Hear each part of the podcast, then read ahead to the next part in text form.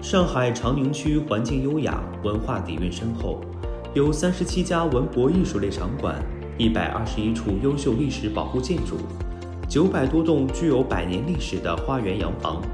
是上海近代海派文化的重要组成部分。二零二零上海旅游节期间，长宁系列活动延续了小主人游、啤酒节、愚园路微游、上海动物园蝴蝶展。虹桥文化音乐节等经典活动，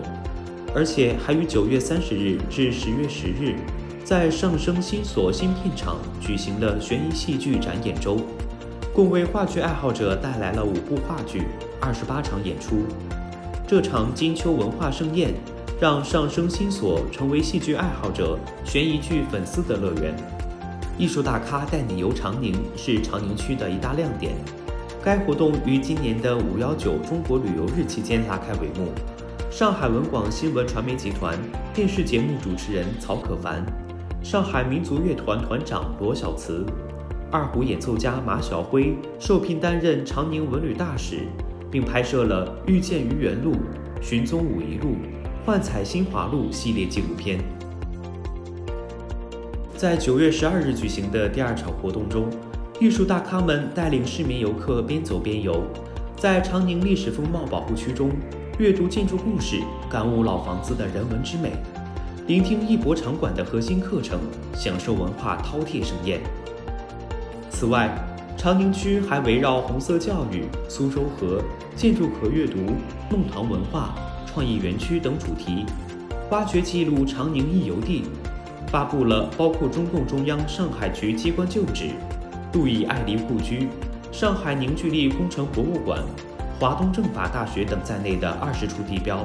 让市民游客通过脚步丈量长宁区的每一寸土地，用心灵感受长宁区独一无二的历史文化风貌。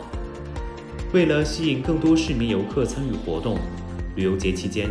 长宁区还举行了“我就是长宁一游大咖”摄影摄像作品征集。一游大咖们用独特的视角展示了长宁区好吃、好玩、好逛、好看的四好之地。摄影摄像大赛共收到百余位摄影爱好者的踊跃投稿，累计投票数近八万。通过评选，